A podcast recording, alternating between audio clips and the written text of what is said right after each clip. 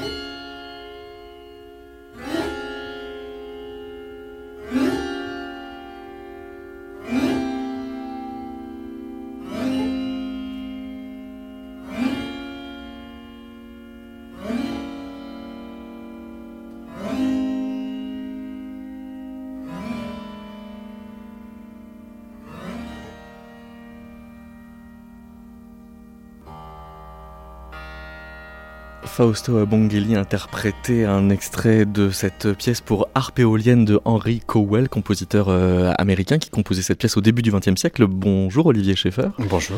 Pourquoi est-ce que la harpe éolienne est un instrument euh, si important pour euh, Novalis C'est une espèce d'emblème en quelque sorte? Oui, c'est une espèce d'emblème. C'est l'harpe éolienne. au fond, pour lui, c'est assez, intéressant. D'ailleurs, on pourrait peut-être regarder deux trois textes. Hein se trouve un peu à la conjonction de l'art et la nature. Enfin, c'est le lieu d'articulation qu'il recherche dans son esthétique finalement. Parce qu'au fond, l'esthétique romantique, euh, c'est un désir à la fois de, euh, de, produire une esthétique du, moi, euh, du, sujet, et en même temps d'aller chercher dans les formes naturelles une musicalité propre, un art propre. Donc il faut trouver une espèce d'élément intermédiaire, de médium finalement, qui permettent cette, cette articulation. Et lui a, a, vu, a entendu, a fantasmé peut-être aussi dans cette forme de l'art péolienne, cette, cette possibilité-là d'une nature qui fait œuvre et, d'un art qui recueille l'œuvre de la nature. Parce que même si c'est un siècle plus tard, dans la pièce de, Cowell, on fait euh, sonner le piano rien qu'en frottant les, euh, les cordes, c'est-à-dire pas là où il est euh, le plus sonnant, mais, mais là où il convoque peut-être le plus aérien précisément. Oui, c'est ça. Lui, si vous voulez, je peux peut-être vous lire bah oui, avec deux, plaisir. ça, on aura il, a par exemple une formule qui dit l'esprit n'apparaît jamais que sous une forme étrangère et aérienne. Donc faut-il un peu s'évaporer pour arriver à conquérir quelque chose de l'ordre de l'esprit? Oui, alors l'esprit est aérien, mais pour autant, cette espèce d'éther qui, se déploie dans le, romantisme est en même temps profondément terrestre chez Novalis. C'est ça qui est intéressant. Hein. Euh, souvenons-nous que c'est un pseudonyme, hein, Novalis, hein, euh, qui, c'est une traduction du latin qui désigne une terre qui est à, euh, féconder, et que le premier recueil de, fragments, publié de son vivant, s'intitule Butenstaub, pollen, les, fleurs de pollen, enfin voilà, la poussière de fleurs, et, que c'est donc précisément quelque chose qui euh, émerge de la nature et qui se déploie, se dissout dans les airs. Donc une espèce de tension comme ça, euh, propre euh, à ce romantisme-là, entre entre euh, l'air, euh, l'éther et, le, sol, l'ancrage dans la réalité. Et donc c'est bien cette tension qu'on retrouve quand il parle d'art éolienne Oui, qui est pour lui très constitutive. il évoque, je, vous lis un petit peu comme ça, euh, je glane justement dans, les, son, le brouillon général. Dans le brouillon général, son projet d'encyclopédie. Peut-être il suffit de les lire et puis on va voir comment ça résonne.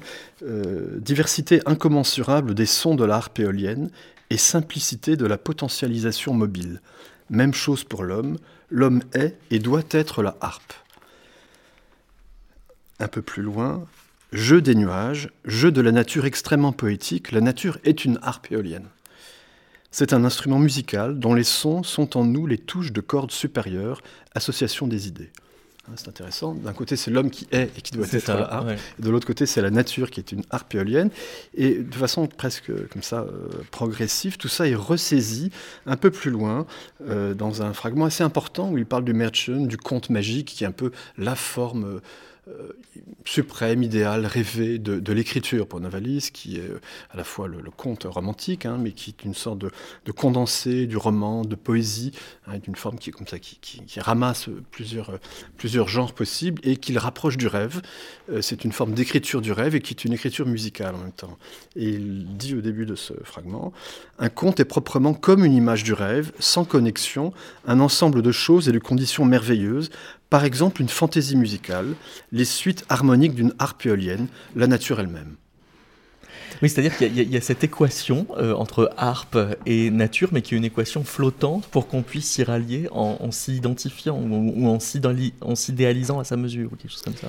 Oui, en, je sais pas. Alors moi, j'aimerais bien. Euh, ah bah, on va tout de suite ouvrir la conversation. ouvrir la conversation parce que voir ce que vous, ça, vous évoque cette question de l'harpe éolienne euh, que Novalis en, euh, saisit comme un instrument qui, voilà, est une médiation finalement entre l'homme et la nature. C'est ce qu'il recherche beaucoup hein, cette question là. Luca Montabugnini, bonjour. Bonjour. Peut-être avant d'arriver à boucler sur la harpe éolienne, dire un peu dans quel contexte organologique, avec quel instrument euh, vous, travaillez et pourquoi est-ce qu'ensuite ça va dialoguer avec ce qu'on qu'on raconte à l'instant sur euh, Novalis? Puisque là, nous sommes en présence d'un Erard 1806, euh, on est à un moment de l'histoire de la musique où les possibilités techniques des pianos sont complètement redistribuées et on va penser une esthétique en fonction. Absolument. Là, on est avec cet instrument qui est vraiment très représentatif de la facture pianistique française du début de siècle. c'est un piano carré, cette forme carrée était vraiment la forme du piano en France à cette époque, au point que les pianos à queue, on les appelait pianos en forme de clavecin. Le piano en France avait cette forme et se présentait dans cette configuration en fait avec quatre pédales dont chaque pédale euh, change, modifie euh, la couleur euh, sonore, les possibilités sonores de l'instrument. Et, voilà, et cela représente, c'est quelque chose qui, est très cohérent avec une certaine évolution du piano au XVIIIe siècle. Il faut penser qu'au contraire de ce qu'on pense normalement, le piano au XVIIIe siècle, même au tout début finalement, présentait plusieurs sons différents. Le son du piano est un son multiple. Et, ces pédales, donc ces, ces, registres, ces jeux permettent de non seulement modifier, mais de multiplier le son du piano, de transformer euh, le son du piano. Peut-être que vous pouvez euh, nous faire entendre un peu l'éventail de cette démultiplication. déjà. On va voir à quel endroit on peut mettre nos valises. Oui, exactement. Partout. Déjà, on peut faire entendre le son de, l'instrument. Sans pédale. Sans pédale. Voilà. Voilà, donc un son très léger, mais en même temps très, très précis, très net. Et donc euh, la première pédale, à gauche, c'est le jeu de lutte ou de harpe.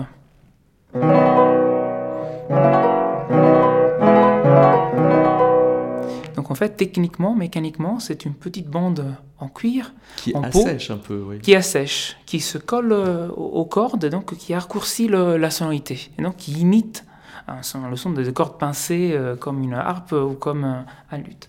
La deuxième pédale, c'est la pédale de résonance, c'est la pédale forte qu'on appelle, donc qui lève les étouffoirs. qui laisse résonner l'instrument. Après, on a ce qu'on appelle aujourd'hui un modérateur. C'est une sourdine, en fait.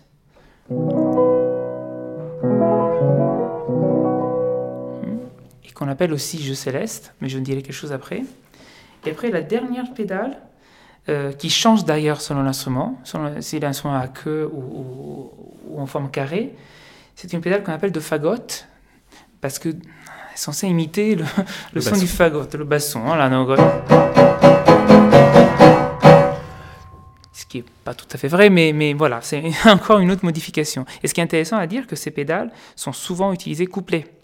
Donc euh, singulièrement, mais aussi couplées. Et donc, par exemple, bah, le jeu de harpe est vraiment donné par l'accouplement de deux premières pédales. Ça imite un petit peu la, harpe qui résonne, et le jeu céleste, Louis Adam, qui est un de pianiste de cette époque, au tournant du siècle, dit que le jeu céleste n'est véritablement céleste que quand on utilise les deux pédales centrales, donc la pédale de résonance et le modérateur. Et donc le jeu céleste.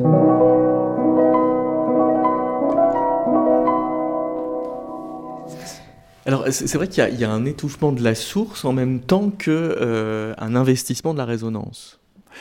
Oui, absolument, absolument, absolument. C'est là que je me demande s'il n'y a pas une connexion euh, avec euh, Novalis, ou, euh, parce qu'il a cette phrase assez célèbre, je crois, nous cherchons partout l'inconditionné et nous trouvons jamais que des choses. Hmm. Donc c'est comme si on étouffait l'absolu pour mieux embrasser la résonance. Oui, c'est vrai, cette formule est assez importante. Elle, se trouve dans justement ce recueil qui s'intitule Pollen.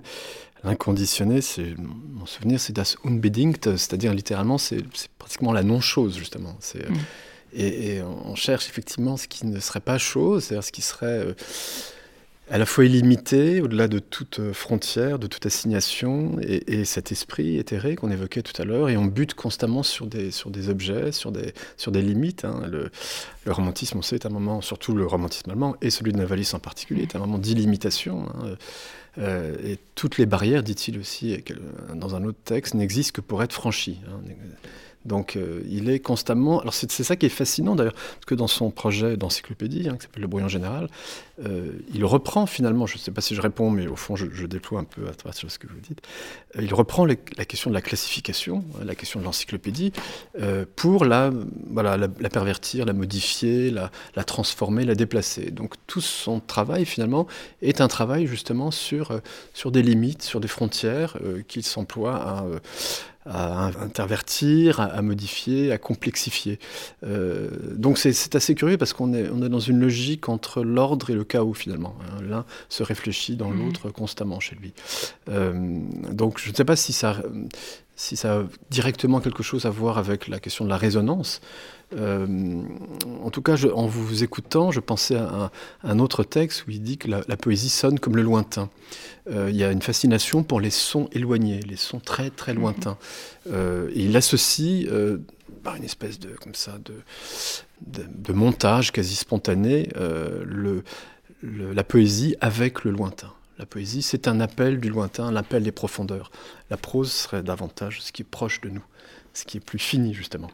Euh, donc il y a une traduction chez lui qui est assez étonnante, qu'on trouve dans toute son œuvre finalement, euh, de la, des sciences, de, des réalités même, euh, par des, tensions comme ça entre le proche, le lointain, des sons clairs, des sons étouffés. Hein, c'est vrai qu'on pourrait, on trouve ça dans son travail. Ouais, Oui, absolument. Ça résonne beaucoup avec cet instrument. En fait, ce qui est. Euh, ces pédales permettent vraiment de dépasser le son de l'instrument, comment dire, le son pur, normal, comment dire, de, l'instrument. C'est comme ça aussi que c'est présenté à l'époque. Euh, c'est pour dépasser la monotonie dans un sens mm. du son du piano euh, et créer l'illusion d'autres sons, d'autres sonorités, d'autres couleurs. Et ça, cette illusion, vous en trouvez euh, trace, y compris dans des textes euh, très techniques que sont les méthodes de piano de cette époque-là, c'est-à-dire le tout tout début du 19e siècle. Absolument, absolument. Ce mot illusion euh, revient assez souvent en fait dans, dans, les méthodes de piano. Il y a, en fait, il y a une réflexion autour de l'instrument, autour du piano, qui est un instrument qui est qui, qui en, en passe en train de devenir vraiment l'instrument central de la, de la pratique musicale et, qui en même temps euh, montre des limites par rapport aux autres instruments. Parce que c'est un instrument qui ne peut soutenir le son, tout bêtement. Hein. Donc il y a un instrument où le son termine euh, des cas assez, assez vite par rapport aux instruments à cordes, aux instruments avant et, et notamment à la voix. Et donc, il y a cette phrase célèbre d'une de, de, des grandes pédagogues de cette époque, Alain Mongeroux, qui écrit un, cours complet pour le piano en 1820, et donc un peu plus tard. Mais, qui, enseigne le piano au Conservatoire de Paris qui, est la première prof de, piano au Conservatoire de Paris à sa création en 1795 et qui dit euh, voilà comment utiliser un instrument aussi limité, donc qui ne peut pas soutenir les sons. Et il dit cette phrase ici, c'est l'illusion qui doit venir au secours de la réalité. Donc c'est dans une logique un peu compensatoire en fait. C'est une logique complètement compensatoire, voilà, de, de, de, de projeter sur l'instrument d'autres choses. Et, donc arriver à travers euh, ces, possibilités mécaniques, digitales quand même, après ça dépend énormément de, l'interprète, de modifier quand il y a l'instrument pour le forcer à, être plus expressif, plus évocateur, à évoquer euh, d'autres choses. Et les pédales, l'emploi des, pédales à cette époque et la réflexion qu'on fait sur les pédales va tout à fait dans ce sens-là. Quand euh, vous, vous, jouez, vous jouez avec euh, des chaussettes, à votre avis, c'était le cas aussi à l'époque? Alors, bah, je joue avec des chaussettes parce que ici, bon, déjà parce qu'on n'est pas filmé, et donc je me peux. C'est bien la radio. Pour je me suis demandé s'il fallait que je parle avec mes chaussures ou en chaussettes. Peut-être que oui. Après, les, les, chaussures à l'époque, je pense, avaient été beaucoup plus fines. Euh, et, en tout cas, les pédales ici sont très, très étroites et, très, très fines aussi. Donc, c'est bien d'avoir plus de sensibilité avec les pieds et sentir vraiment quelle pédale on, on touche. Parce que voilà, l'instrument est très sensible, réagit réagit très vite. Sensibilité, la sensibilité est un mot-clé pour ce genre d'instrument. Il faut être sensible. Alors, il y, a un autre grand pédagogue de, cette époque pour le piano qui s'appelle Louis Adam et qui euh, va donc euh, composer exprès pour le jeu céleste. Complètement, ouais, ouais. Ici, les deux figures clés pour cette... Euh, à cette époque, pour, surtout pour ce qui, est, ce qui concerne les pédales, c'est Louis Adam d'un côté, mais encore plus Daniel Steibelt, qui est un compositeur allemand, qui est né à Berlin mais qui a une vie très tumultueuse, euh, qui fuit l'armée allemande, s'est réfugié en, France et devient le plus français des pianistes français. Et, donc c'est le tout premier qui, euh, qui publie des pièces avec des indications précises de, de pédale, de pédalisation. On est en 1793. Donc c'est ces deux, deux figures-là qui, qui, qui, sont vraiment essentielles, centrales dans cette, dans cette histoire. Louis Adam compose donc un rang des vaches. Est-ce que vous pouvez nous, nous le faire entendre? Oui, bien sûr.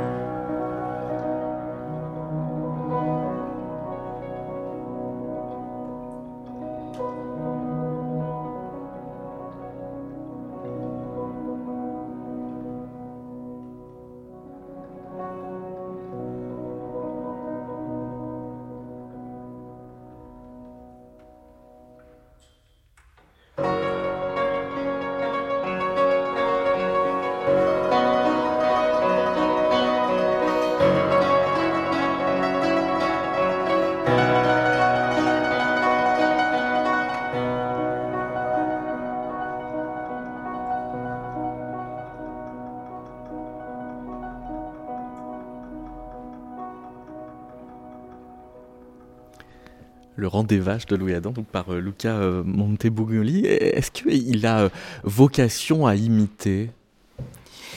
Oui, absolument. Alors en fait, l'histoire de ce rance de vache, même le, nom est assez intéressant. Le rance de vache, c'était un chant du folklore suisse, en fait, des bergers suisses.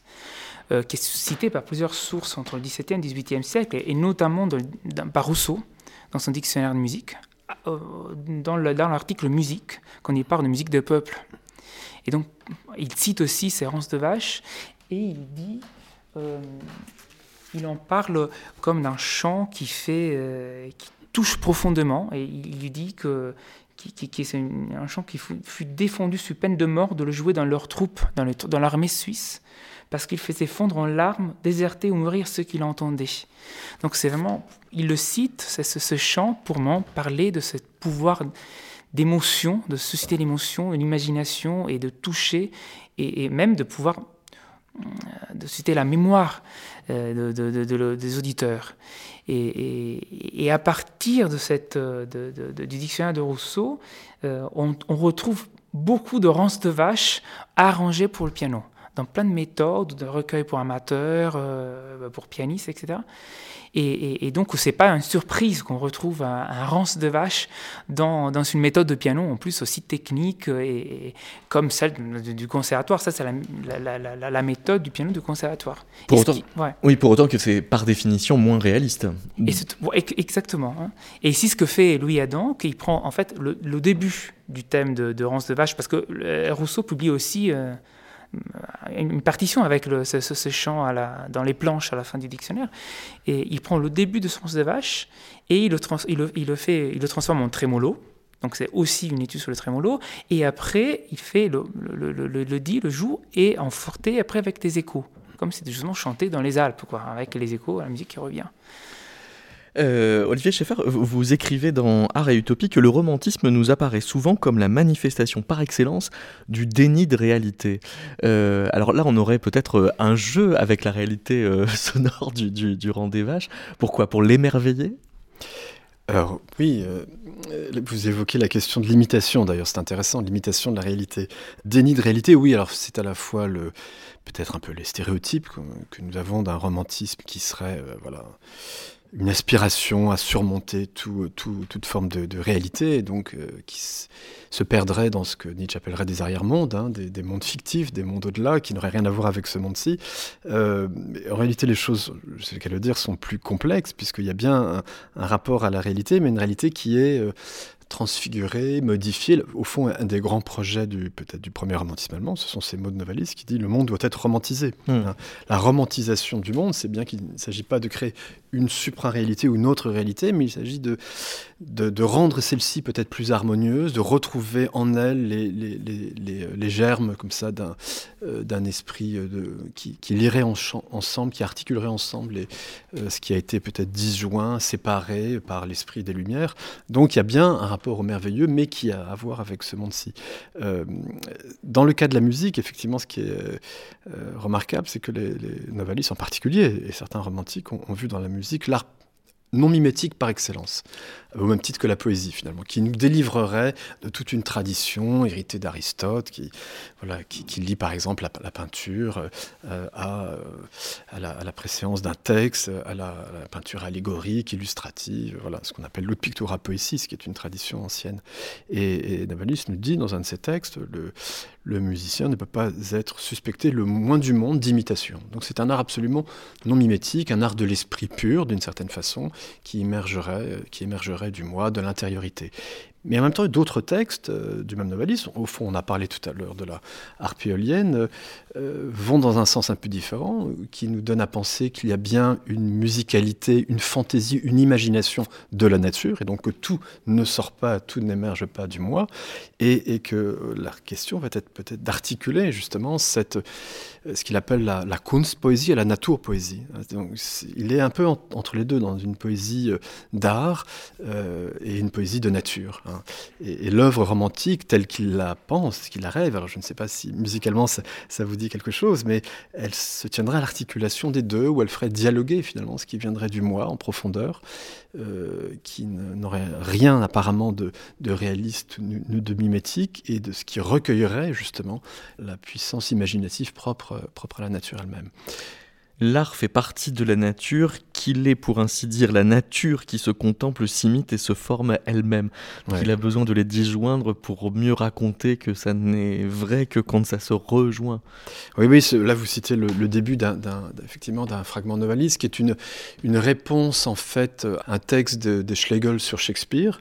Euh, et lui estime que, euh, vous savez qu'August Wilhelm Schlegel et Friedrich Schlegel sont les deux fondateurs, donc les cofondateurs de la fameuse revue de l'Athénum, qui est la grande revue du premier romantisme allemand, qui sont son cœur ardent. Euh, Jean-Luc Nancy disait juste titre que c'était la première revue d'avant-garde, et de fait, mm. elle est fascinante. C'est le lieu des, la fabrique des fragments, de l'esprit romantique, de ce qu'on appelle la saint-poésie et la saint-philosophie, hein, qui anime aussi cette période, hein, puisqu'il s'agit de, de, penser et de créer à plusieurs, et pas simplement tout seul, selon un mythe, là, là encore, qu'il faudrait faire tomber du, du, romantique solitaire. Et, euh, et donc, il, il euh, voilà, il pense que, Novalis pense que les, euh, les, Schlegel, et notamment August Wilhelm Schlegel, qui est traducteur d'un grand nombre de, pièces de, Shakespeare, insiste trop, insiste trop sur l'artificialité euh, du travail shakespearien, alors que euh, si Shakespeare est un auteur aussi important du, du romantisme, c'est qu'il est aussi euh, la nature elle-même qui fait œuvre. Et donc Novalis, dans ce texte, répond en fait euh, à Aristote à travers les Schlegel, euh, et, c'est une idée très importante de cette période, à savoir qu'au fond, le thème de l'imitation de la nature ne tombe pas, il est simplement ressaisi, reformulé, et on retrouve au fond une question qui peut-être est déjà présente chez Aristote, qui euh, passe par Spinoza, et par le thème de la nature naturante dans l'éthique. Excusez-moi, c'est pas pour empiler des références, mais de fait, on est à un moment donné face à cette question, c'est-à-dire le romantisme, c'est à la fois l'esthétique de l'originalité, du moi, de l'imagination pure, et en même temps, c'est la ressaisie euh, de ce thème d'une nature naturante, et que font la, la création authentique, c'est non pas imiter la nature naturée, ses apparences extérieures, mais ressaisir la force euh, créatrice, la force donc invisible aussi, euh, peut-être irreprésentable, et qui est au fondement de toute chose. Donc le romantisme, novalicien en particulier, touche à l'invisible, à l'inaudible, à l'irreprésentable et à cet inconditionné euh, qui est peut-être la nature dans son essence vivante. Hein. Et la, musique, de ce point de vue-là, est décisive, je crois, pour cette période. Et euh, ce, mouvement, euh, Luca Montebugnoli, de, la nature naturelle à la nature naturante, on peut le trouver finalement dans le dictionnaire de musique euh, de Rousseau, puisqu'il y a bien une espèce de pulsion mimétique, mais qui va se mettre à s'employer à imiter des choses de moins en moins figurées, on pourrait dire. Oui, complètement, complètement. l'imitation, c'est pas une imitation de l'objet, mais c'est une imitation de l'émotion exprimée, ressentie. Et, Donc c'est pas le rang des vaches, c'est le, rang de l'en-soi de la vache. Non, absolument, absolument pas.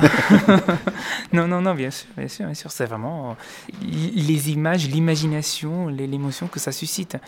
Euh, il faut bien se, caler dans cet univers euh, fin 18e, début 19e, où le piano reste encore un instrument relativement nouveau avec des possibilités nouvelles euh, qui sont inouïes dans un sens. Et donc toutes ces images naturelles de la nature, ces sons, ces autres sons d'autres instruments, des instruments plus ou moins réels, plus ou moins fictifs, euh, euh, sont des images qui servent à, faire sens de ces instruments, à lui donner un sens et comprendre ce qu'on peut faire en termes de, de, sonorité, en termes de gestes, de gestuels, et aussi dans les méthodes. Ces images servent à, à apprendre un certain nombre de gestes aussi, comment, une certaine imagination sonore. Donc euh, il y a ce discours, comment dire, cette articulation entre l'image et la réalité de l'instrument, comment dire, son univers. Il y a un autre euh, instrument qui est euh, en circulation à cette époque-là et qui fait un peu miroiter le même ordre de fantasme, pour ne pas dire de fantasmagorie précisément, c'est l'harmonica de verre. Absolument, ça c'est un instrument inventé par Benjamin Franklin dans les années 60, j'imagine, si je ne me trompe pas, 1760, euh, tout à fait fait rêver euh, les auditeurs euh, de cette époque. Et c'est un modèle pour, le, piano naissant, comment dire. En fait, cette ronce de vache que, je viens de jouer, il est présenté aussi, bon, cette technique du trémolo qui est employée ici, c'est aussi pour reproduire le son de l'harmonica de verre. Et, ses effets sur, l'âme, sur l'esprit, hein, qui était à l'époque très, très fort, presque perturbant. Quoi. Mélanie euh, Traversier y a consacré euh, un livre euh, il y a un an. Elle nous en avait parlé dans un métaclassique qu'on avait intitulé Mouillé, puisqu'il faut avoir les doigts mouillés pour jouer cet instrument. Je vous propose d'écouter un extrait de cette émission.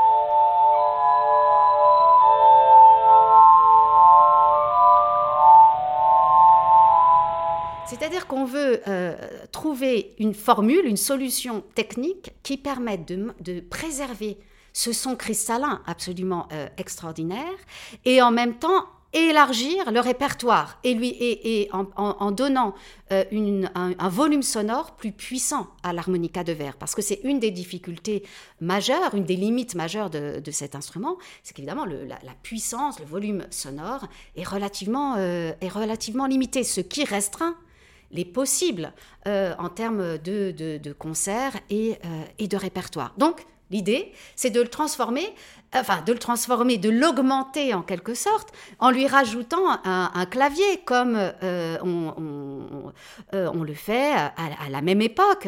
Euh, en créant des pianos. Il ne faut pas oublier que cette période-là, c'est vraiment aussi la floraison des inventions du piano forte. Et donc, il y a l'idée de rendre plus puissant et donc plus performant cet instrument de verre en lui associant les capacités, les qualités sonores du piano ou des claviers en général, au risque de le dénaturer. Alors d'autres vont essayer d'augmenter le nombre de verres, euh, par exemple, qui sont enchâssés, de changer les, les, matériaux. Et alors ça nous interroge là aussi sur ce qu'est un instrument augmenté, perfectionné. Est-ce qu'en lui ajoutant un clavier, demeure-t-il encore un harmonica de verre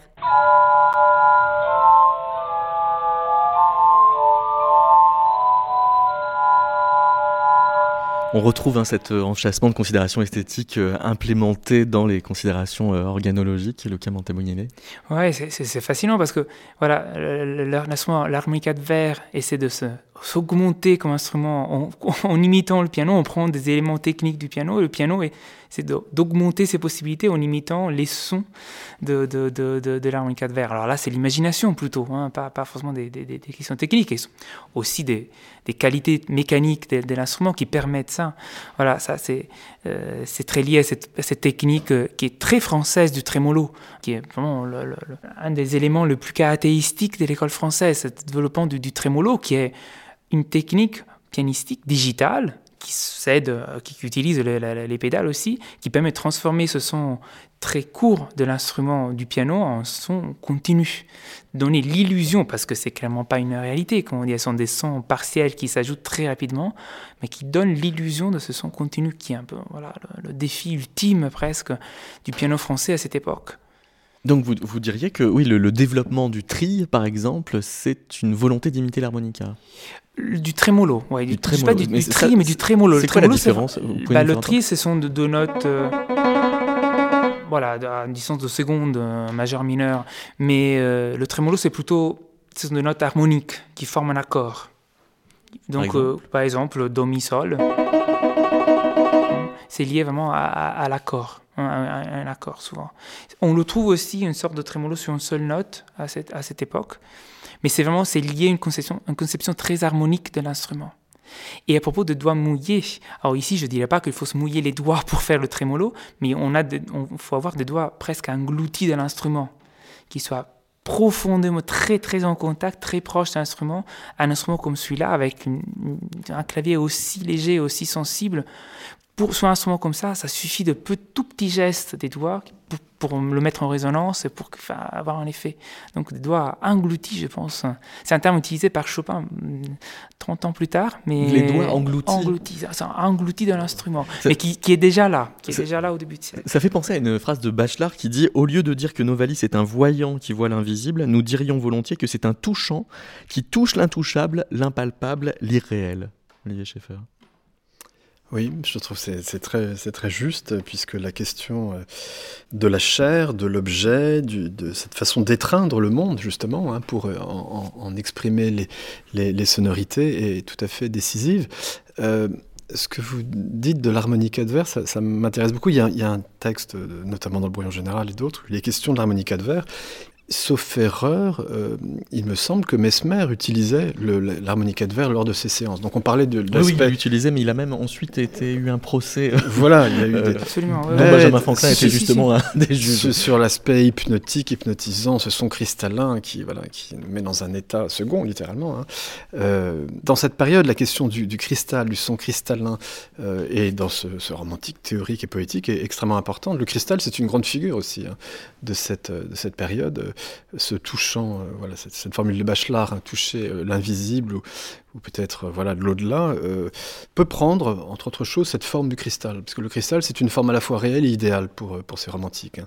C'est une, réalité qui est visible, qui est en même temps transparente, qui, qui convoque, qui conjugue des, des éléments différents, l'eau, l'air, donc qui serait comme ça, point d'articulation de différents lieux. Et voir le cristal, c'est peut-être c'est accéder à un autre plan de réalité euh, d'emblée. Euh, il y a ce passage très beau, je me permets juste de vous en lire le début, et je pense que ça intéressera peut-être quelqu'un dans cette salle. Euh, et peut-être aussi dans l'auditoire. Et dans l'auditoire, certainement, pardon. Bien sûr, je, parle à, des, à, des, êtres invisibles et présents. donc Novalis qui dit dans un de ses derniers textes, les rapports musicaux me semblent être les rapports fondamentaux de la nature cristallisation, deux points, figure acoustique, d'oscillation chimique, sens chimique. Et après, il, développe ça. Donc les rapports euh, justement musicaux sont les rapports fondamentaux qui constituent la nature. Et la cristallisation, euh, les cristallisations sont des figures d'oscillation chimique. Alors peut-être on peut dire un mot là quand même d'une figure qui était très importante pour Novalis, j'évoquais Mesmer, mais c'est Chladni, les, les, la fameuse théorie, euh, les découvertes sur les théories du son, hein, les Klangfiguren, ces, ces figures acoustiques hein, de, de, Chladni que Novalis connaît bien, qu'il évoque à plusieurs endroits dans son œuvre. On peut hein. rappeler ce que c'est Donc ces plaques de verre sur lesquelles était disposé du sable euh, et un, coup d'archet faisait vibrer le son et voilà, Chladni a, a, proposé dans ses, dans, ses ouvrages, euh, enfin dans cet ouvrage sur la, des découvertes sur la, théorie du son, euh, différentes figures qui sont littéralement des, des formes de spatialisation euh, du son. Donc ça intéresse beaucoup évidemment toute cette période qui cherche un moyen d'articuler le temps et l'espace, hein, de surmonter des divisions aussi comme ça entre deux régions de l'être. Hein, sur un plan esthétique, on pourrait dire la, grande question du romantisme, c'est de dépasser ce que Lessing a pensé dans son texte qui s'appelle Laocoon, hein, Les frontières de la poésie et de la musique. Hein, les signes opérant un partage entre ce qu'il appelle les arts de l'espace et les arts du temps. Et Navalis dit dans un de ses textes, les signes zu scharf. Les signes voyaient les choses de façon trop euh, nette, trop tranchante d'une certaine façon. Il coupait trop les choses. Le romantisme allemand et d'autres formes s'emploient justement à articuler ces domaines du temps, de l'espace, de l'intérieur, de l'extérieur. Et alors je reviens un peu sur cette question, le, cristal, la cristallisation euh, apparaît, me semble-t-il, à un moment donné, euh, comme un, point de nodal, euh, vraiment, dans cette réflexion. Lucas, on a laissé Steibelt un peu en, route, peut-être qu'il faut y revenir vraiment. Oui, alors là on est vraiment à l'avant-garde de ce qu'on peut faire avec, avec le piano à la, fin du, à la fin du siècle. Et une des pièces les plus importantes, les plus connues, qui ont le plus grand succès au, au, 19e siècle, tout au long du 19e siècle, ce qui peut paraître étonnant, c'est le troisième mouvement du son troisième concerto pour piano, qui est un rondo pastoral, qui s'appelle l'orage, parce qu'à un moment, un orage se déclenche. Et donc, euh, ça représente vraiment euh, euh, un orage qui, arrive dans, une scène bucolique, comme ça, dans l'après-midi estival. Et c'est euh, une pièce de 1798. 17, je pense, mais ah oui, 18. enfin, en cas, quelques mois avant que Novalis écrive Exactement, euh, les rapports musicaux me semblent bien être les rapports fondamentaux de la nature. Absolument.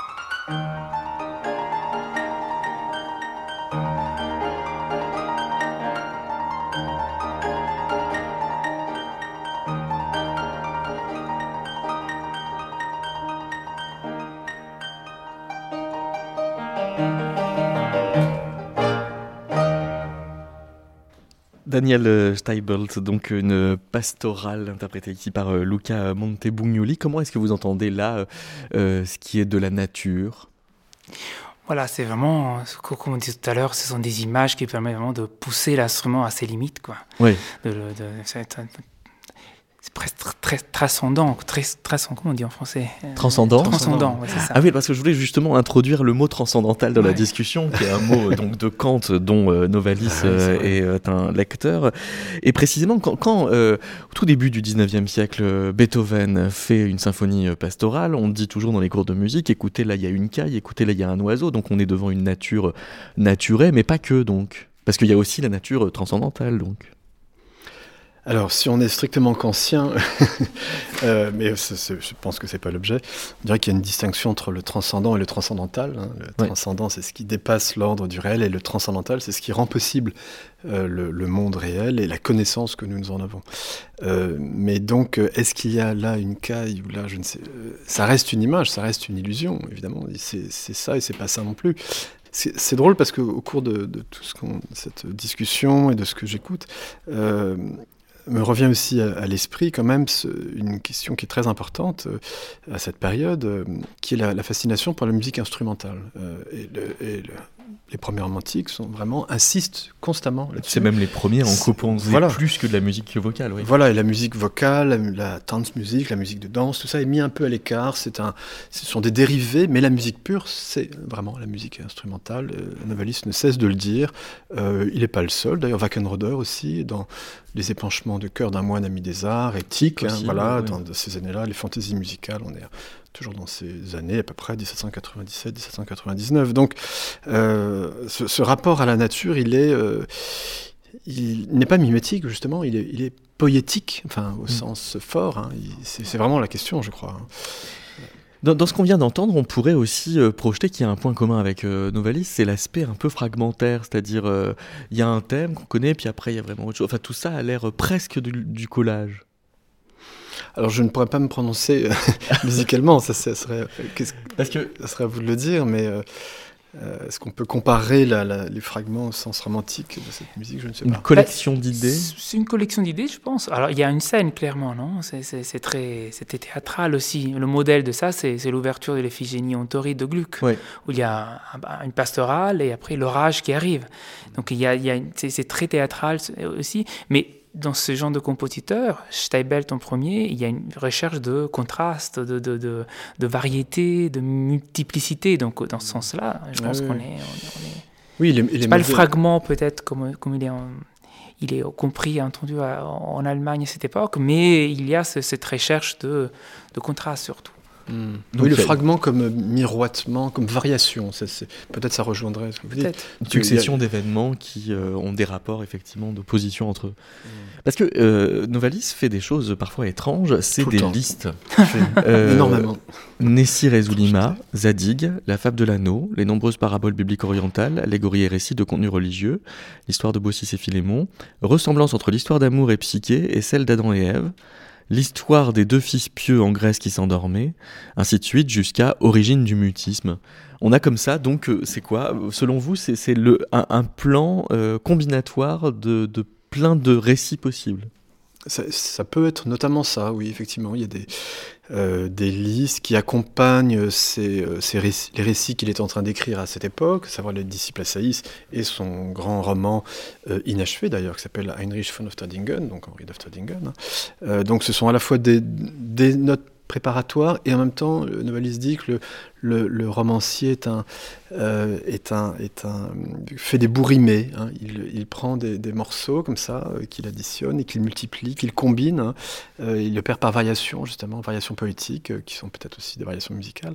Donc il ne s'explique pas vraiment sur le statut de ces listes, mais quand on plonge un petit peu dans, l'ensemble de ces textes, on voit qu'il y, a effectivement quelque chose à la fois de la note simplement préparatoire, et puis il y a bien plus que ça, il y a, une mise en, série, il y a les, possibilités de permutation mutations. on se donne tout d'abord des situations. Parfois, il y a des listes de, de qualité, de lieux, et euh, il, il, laisse libre cours, au fond, même au lecteur, pour associer entre eux ces éléments. Donc c'est ça qui est assez extraordinaire dans cette période, qui, qui, qui à la fois produit des œuvres et qui en même temps produit constamment des brouillons d'œuvres, des, études d'œuvres, et, et, la porosité d'ailleurs entre l'œuvre faite et l'étude est, très grande. C'est à un moment donné, on ne sait pas si c'est pas l'étude qui devient l'œuvre, et l'œuvre n'est plus qu'une euh, n'est plus que le fragment d'une œuvre à, venir. Hein. Il y a toujours cette idée chez lui. Euh, Novalis va très loin puisqu'il va jusqu'à relire des, œuvres tenues pour des modèles, par exemple le Laocoon, j'évoquais tout à l'heure le Lissing, hein. euh, c'est ce, grand moment voilà, de la sculpture antique qui a été maintes fois commenté et lui voit, Novalis voit dans le Laocoon le, le membre d'une série. Ça n'est plus qu'un fragment en fait d'une œuvre à venir. Est-ce que le, rapport euh, aux, ornements qui euh, semble effectivement se, déployer comme autant de, de, protubérances, finalement, c'est euh, une manière de se détourner de l'essentiel pour mieux rappeler l'essentiel On dirait, il y a une phrase de Novalis qui dit La musique véritablement visible, ce sont les arabesques, les motifs, les ornements, etc. L'air de dire, finalement, la musique la plus importante, c'est la musique invisible, mais qui, qui ne peut être que suggérée par la musique visible. Oh oui, bien sûr, bien sûr. Je, pense, c'est tout cette idée de contourner le, le, le, concret dans un sens. Avec euh, l'ornement est aussi quelque chose dont la notation est assez imprécise, souvent, ou qui peut être précise, mais qui laisse la place à, une certaine imprécision dans l'exécution, et imprécision d'un bon sens, clairement. Et je dirais aussi, c'est un autre thème de cette époque, à l'improvisation, l'ornementation mmh. improvisée. C'est une manière de changer le visage à une pièce de manière absolument improvisée euh, sur, sur, le, sur, le champ quoi, euh, sur le moment. Donc euh, oui, il y a cette dimension de, un peu aléatoire aussi, comment dire, ça du moment, de, de l'occasion, du sentiment. C'est très intéressant cette question de l'ornement, si vous me permettez. Il y a un petit passage de, de la critique de la faculté de juger de Kant je crois que c'est le paragraphe 16, hein, il distingue la beauté libre et la beauté simplement adhérente. Euh, et donc il y a deux mm. régimes de beauté. La beauté adhérente, au fond, c'est celle qui adhère à un concept, c'est-à-dire la beauté qui, euh, l'œuvre qui, euh, qui propose une signification, qui est organisée selon un, plan, une structure. Et puis les beautés libres, ce sont les beautés libres de la nature mais aussi euh, certaines réalisations euh, artificielles qui relèvent justement de l'ornementation, ce qu'il appelle les parergas. Il y a un beau commentaire de Derrida à ce sujet, euh, la différence entre l'ergone et le parergone. Et parmi ces parergas, donc ces ornements, il évoque toute la musique sans texte. Euh, donc on est aussi dans cette question. Et ça, ça a fasciné les romantiques. tous ces grands pianistes étaient des grands improvisateurs. une bonne partie de ce pianiste, de ce compositeur, étaient des, grands improvisateurs. Et peut-être le mieux de leur pratique était dans l'improvisation, tout ce qu'on a, on a plus. Et, le genre de la fantaisie, par exemple, c'est le genre de l'improvisation. Ce sont des, improvisations notées, écrites, rédigées, donc euh, qui, qui entretient quand même un lien fort avec la pratique de l'improvisation. Est-ce que c'est à dire qu'on pourrait déjà trouver à cette époque-là des musiques aléatoires? Aléatoire, je sais pas, parce que même dans l'improvisation, et, même dans l'improvisation, alors je suis pas un improvisateur moi, mais même dans l'improvisation, il y a des structures, je pense. Hmm. Il, y a, il, y a, il, y a, une, voilà, il y a des liens de syntaxe assez, assez forts, je pense. Mais euh, aléatoire, je sais pas, mais de la liberté, oui. Liberté, oui, la beauté libre, qu'on évoquait. Il y a chez Novalis l'idée qu'il faut faire avec le hasard. Tous les hasards de notre vie sont des matériaux dont nous pouvons faire ce que nous voulons. c'est étonnant cette Je m'en suis jamais remis. Mais il, ajoute celui qui a beaucoup d'esprit peut faire de nombreuses choses de sa vie. qui nous ouvre des perspectives intéressantes.